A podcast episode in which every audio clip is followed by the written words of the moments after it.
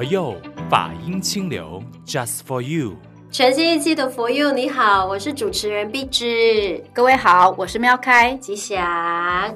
那法师，我们今天的这个主题呢，我本身其实还蛮期待的。我不晓得你的心情是怎么样呢？那当然喽，因为观世音菩萨一直以来。都是我们非常非常熟悉的一尊菩萨，就不管你是佛教徒也好，不是佛教徒也好啊，不管哪一个年龄层，我们其实都会认识观世音菩萨的。我发现，对，对，像我小时候，其实我不是一个佛教徒，嗯，但是我们家就有一尊观世音菩萨。哦，法师说到这个重点就是呢，我们好像长辈啊、爷爷奶奶的那个年代照顾我们小孩的时候、孙子的时候，就是说做错什么事情要跪在观世音菩萨面前，就是认错。或者是呢，有什么想要祈求的愿望啊，就请观世音菩萨保佑你。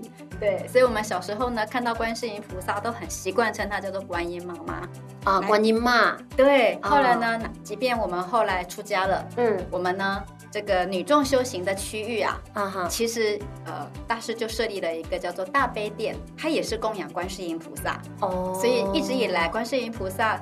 对我来讲，出家前、出家后，其实他在我生命中都扮演很重要的角色。是我相信呢，观世音菩萨除了在呃妙开法师呃就是心目中扮演很重要的角色之外，我觉得也是很多人敬仰的。我们讲，如果世俗一点讲，就是偶像。嗯。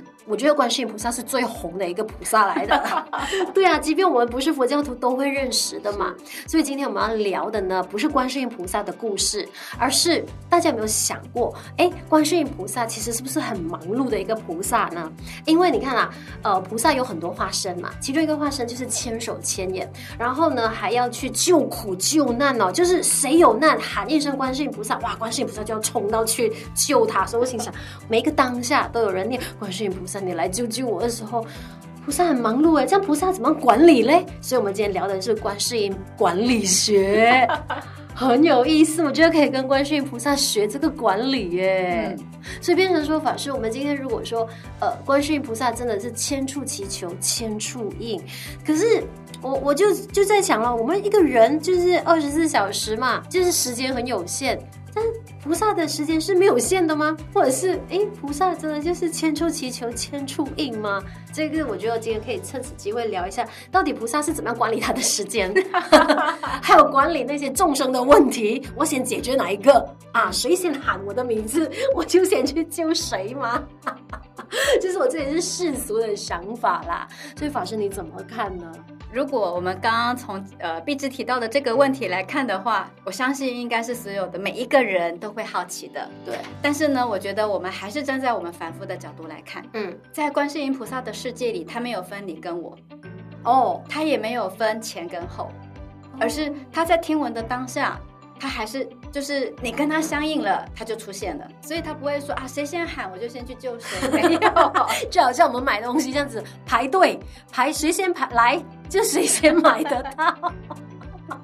菩萨 没有分别，分别的是我们。哦、但是也因为这样子，就会有人来问一个问题喽。嗯，如果观世音菩萨这个闻声救苦的话，可是为什么我们的生活一样这么苦呢？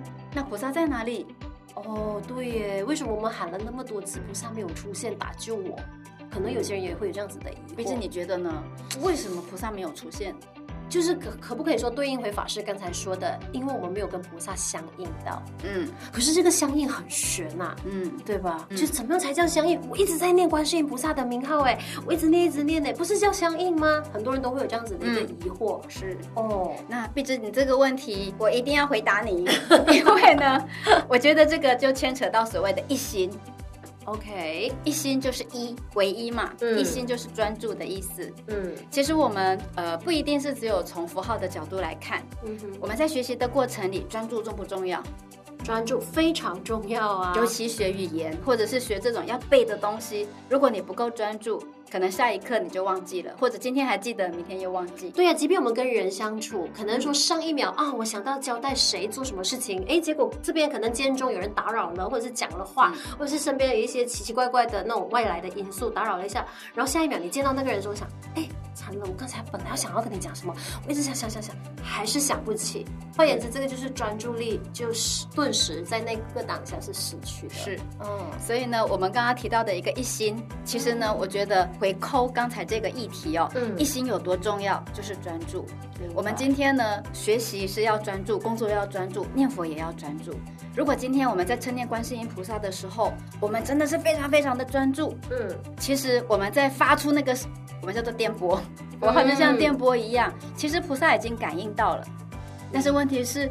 我们有接收到吗？就是说，我们专注在念，可能菩萨感应到了，可是，在那个变化过程当中，变成我们自己可能所谓的 lost 掉了。对，曾经有一个故事是这样说的：嗯有一个人呢，他很虔诚的称念观世音菩萨，他甚至呢跟观世音菩萨说：“我呢这一生一世，我就是以你为主，你就是我信仰的对象。嗯，我就是除了你，我已经没有，我不会去信仰其他的。”呃，诸佛菩萨，嗯，有一天呢，这个他的所在的这个区域啊，就突然下了大雨，而且这个雨是大到哦，已经这个水慢慢从一楼往上淹。那这一个人呢，他住在他住的地方刚好是有三层楼，他就想说，那我得快一点往上冲，不然下面淹住淹住了啊。对对，那他又等不到人家来救他，那么他就有一个念头，对，我只要称念观世音菩萨，他就会来救我啊。他就真的跑到自己的屋顶上，他就开始念观世音菩萨，观世音菩萨，你要来救我。嗯，结果没有多久呢，突然一部直升机过来，就看到了他，看到了他。然后呢，这个直升机的人就把那个绳索啊，嗯嗯，放下来，他垂下来，就跟他说：“来，你抓着绳索，我们就可以把你救上来了。”是。那这个人呢，就睁开眼看着那个绳索说：“不要不要，我在等观世音菩萨来救我。”哦，那一个人就说：“我也可以救你呀。”对，他说：“不要，我要等观世音菩萨，好吧？”这个是不是直升机就跑到跑掉了？就是去救其他更需要的人。但是这个水慢慢的涨起来，这个人也更更害怕。观世音菩萨，你怎么还没有来？结果没有多久呢，那么救生艇来了之后呢，这个救护人员呐也告诉他：“快点，快点！”你跳下来，我们就救得到你。嗯、我们要赶快离开这里。OK，那个人还是跟他讲不要，我在等观世音菩萨来救我。哦，当然最后这个水慢慢淹上来，这个人就因为你有水又有风嘛，最后就走了，又就淹死了。对，那么就在那个时候呢，他就很懊悔。那么当然这时候观世音菩萨就出现了。就跟他讲说，观世音菩萨，我这一生一世呢，这么虔诚的礼拜你、膜拜你，这么信仰你，可是当我需要的时候，你在哪里？哦，观世音菩萨就对他笑一笑，其实我一直都在。当我化身成这个直升机来要去救你的时候，你拒绝了我；当我化身为橡皮艇要去救你的时候，你还是拒绝了我。所以不是我不在，是你不愿意把手伸出来。哦，很有意思诶，这个这个故事，我觉得就是他回到呃观世音，其实他就是你已经一心称念了，嗯，所以他其实已经跟菩萨相应了。对，但是呢，我们的自己的执着就觉得说我没有看到那个是我认认识的观世音菩萨的外形形象，嗯，于是我拒绝了被救的机会。对。所以呢，再回到刚才碧芝一开始说的，为什么观世音菩萨这么深入人心？嗯，当然除了他的闻声救苦之外，其实观世音菩萨他有一个最具代表性的就是慈悲。对了，就是我们一想到观世音的时候，先从外形看到，我们就是说一般世俗的那个认知，就看到观世音菩萨就是那个哎又很温柔、白白的，然后又很慈悲的那个笑容的时候，你觉得啊看了就心生欢喜。所以菩萨给我们的那个第一个印象一定是慈悲两个字的。那确实这也是观世音菩萨他累生累世他修行的一个法门。嗯，所以呢，我们一称观世音菩萨就叫做大悲观世音菩萨。对，好像地藏王菩萨是什么呢？是愿愿哈。嗯，那普贤菩萨就是恨，嗯，还是实践等等。对，所以呢，我们会来看到底慈悲它代表的意义是什么呢？嗯。碧枝，你认为慈悲是什么？它的定义是什么？如果说要简单的看慈悲这两个字的话，我就说啊，最直接的那就是呃，事出善意，我们要做一个好人。对，但是有时候我们好人过度啊，关心别人过度，我想，嗯，我要散发我的善念嘛，哎。又变成烂好人，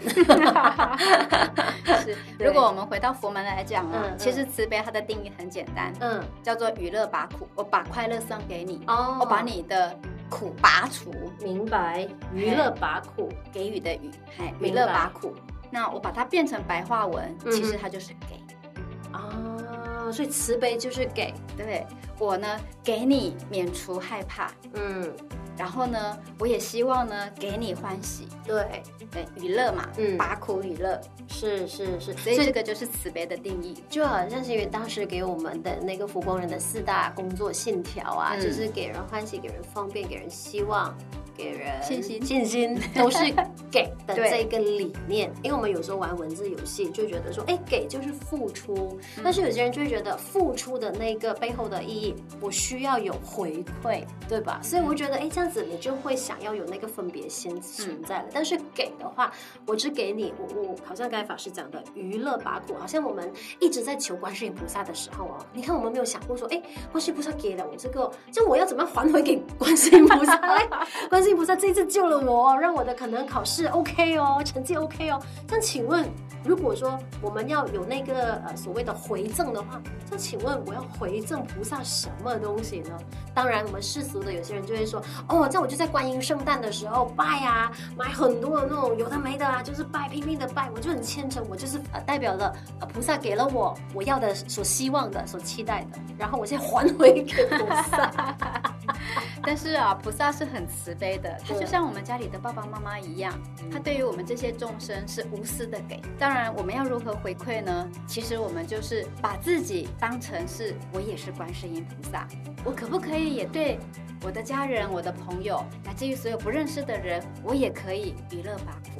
就是可能等同于菩萨的精神一样，是他不会分你我，只是看有没有办法相应，嗯、是这样子来解读，对吧？嗯，OK。所以变成我们看到观世音的那个理念，除了慈悲，除了刚才法师呃我们一开始提到的一心称名，这个都是观世音菩萨的那个，我觉得哈套用我们现代讲的管理学，也就是说它的品牌定位很鲜明。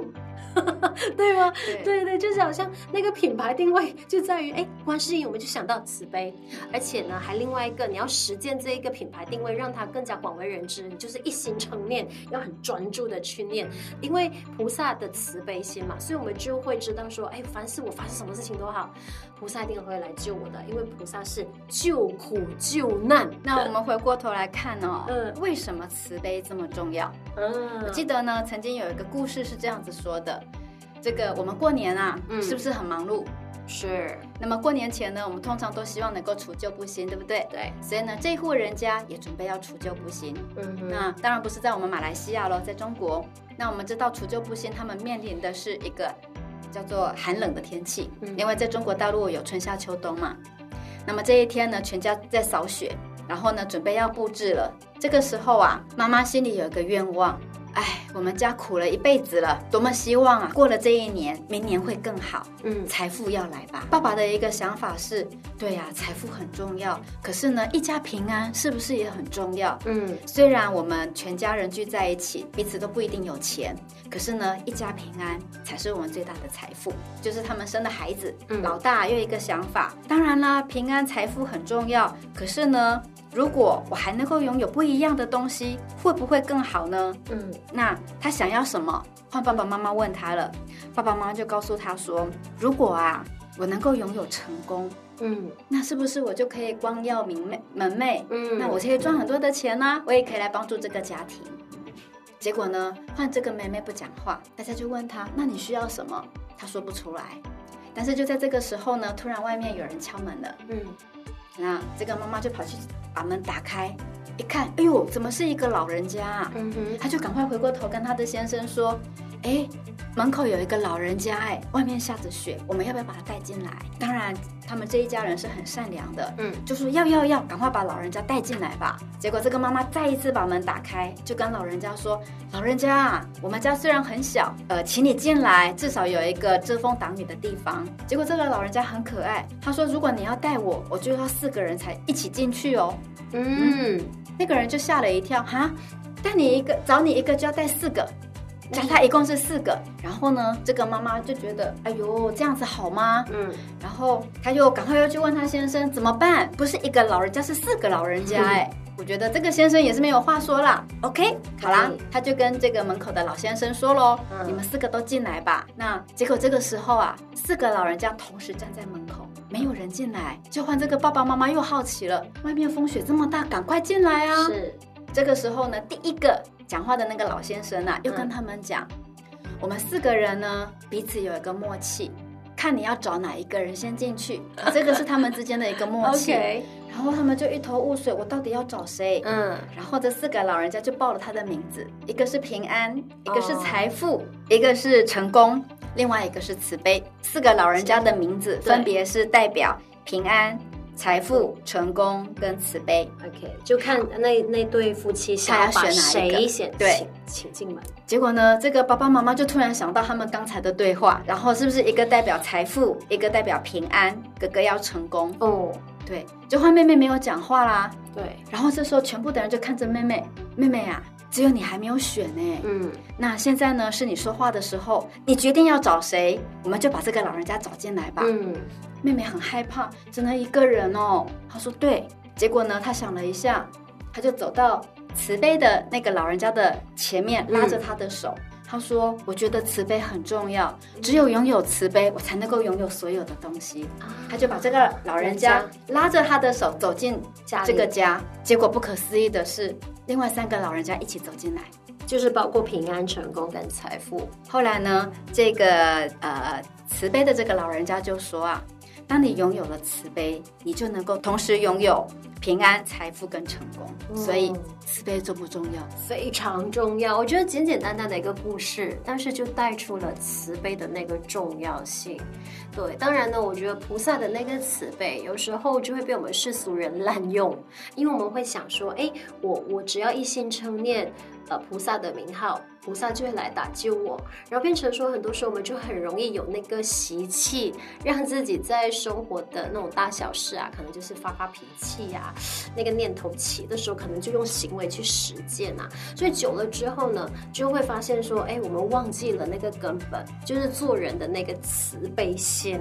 对，不然我们有时候也是会扭曲掉慈悲这个意义，就会觉得说，哎呀，你人慈悲，可是别人不会对你慈悲的哦。啊，你你对人善良，别人。也不一定会对你善良，那时候你就自讨苦吃。所以我觉得这个讲法就有一点扭曲了菩萨原本要教会我们呃众生的一个那个慈悲的理念。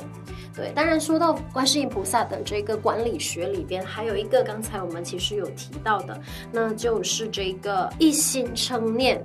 然后菩萨就会出现，所以其实就是从那个理念救苦救难嘛。可是为什么我们常常会讲菩萨？其实要我们一心称念那个名号，我们就能解脱。像有些人就可能会会在想，这样是不是说我犯错了？我只要坐在那边一直称念观世音菩萨的名号。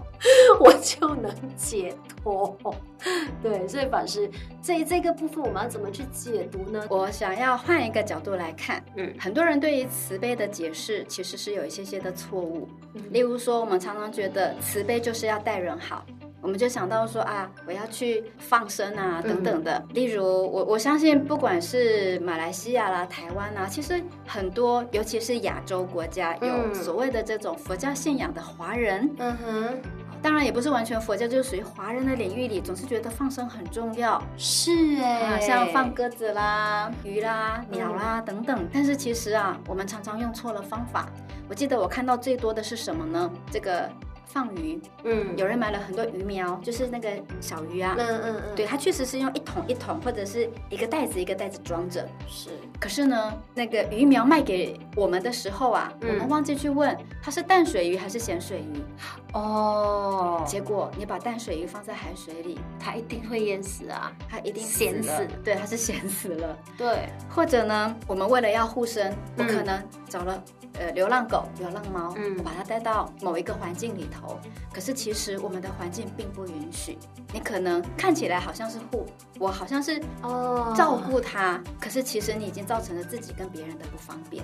对，可能甚至也害了那一只那个动物，就是你带回来的那个流浪狗或流浪猫，它重新要去适应新的环境。是，这个是我们忘了，就是在发挥自己的所谓的慈悲心的时候，我们忘了去同理它的那个状况，我们只是一味的出自于说我要救他，是我在做慈悲的事情啊。所以呢，真正的慈悲应该是要有智慧来判断。那么我们回到职场里，慈悲重不重要？重要，很重要。什么叫做慈悲呢？把苦娱乐嘛。对。但是在把苦娱乐的当下，我们有没有真正的去了解别人的需要？例如，我今天坐在这个环境里，哎呀，我的冷气坏掉了耶，我很热，可能别人也很热。是。但是如果今天你能够关心自己，也关心别人，把这个故障的东西去做一个提报，是不是可以在很短的时间里去把它修修好了？是。或者呢，今天呃，我在一个呃跟大家互动的过程里，我可能起了一个争执。如果今天我们多一份同理心，嗯，能够去想想，哎，为什么他会用这个角度来看待事情，我觉得当我们多了这一份心的时候，我们当下其实就在行慈悲。对，所以我认同法师所说的，我们行慈悲真的就是要观当下，就是别人有没有需要。就好像我吃不完的东西，我就说，哎，我想要分给你，我分享嘛。但是可能对方不吃，可能你是很喜欢吃辣的。我们举一个很简单的例子，你吃了，哎，觉得嗯很好吃，可是我吃不完，我想要分给你，可是你就硬塞给对方，然后对方跟你说，我其实不吃辣的，我忘了，然后不是拼命的塞给他，因为这是不是他想要的？那我们的那个慈悲善念也没有发挥到他真正的作用，嗯，对吧？所以呢，这个叫做同理心。嗯，那么换一个角度来讲，在佛门呢，有所谓的布施、爱与力行同事，就是我要站在别人的立场来看事情。嗯，其实这些含瓜都在慈悲里面。哇，所以那个慈悲的法门真的很深很远。我们我们下一次再有机会，我们再来聊观世音菩萨的这个管理学，因为。观世音菩萨千手千眼呢，我们还有那么多要学习的，所以呢，不可能一期就可以搞定的。所以下一期我们继续聊。当然，今天呢，我们在节目结束之前呢，选了这一首歌曲，也是星云大师作词的，叫《慈悲》。当然，演唱的朋友选的这个版本呢，叫杨凯文，作曲的是这个来自马来西亚的一位音乐人，叫沈建生。然后这首歌我想要特别推荐的是，因为它也是二零二二年的人间姻缘全球争取比赛总决赛，呃，获得这个最佳影片。奖的这一首歌，其实我还要跟您分享哦。嗯，这一首歌的歌词其实就是我们刚才在介绍那个四个老人家哦的故事，他把它浓缩在这个星云大师的词里。哇，所以大家就是细细的去消化这一个故事，四个老人家故事，就可以透过慈悲这首歌去感受得到。嗯、好的，所以呢，今天我们的这一期的佛佑呢就暂告一个段落，那你就可以透过我们的 Spotify 啊、Apple Podcast 呢线上收听。那同时呢，接下来我们就送上这一首。非常有故事性的慈悲，我是主持人碧芝，我是妙开，下一期再见，拜拜。慈悲心灵关怀着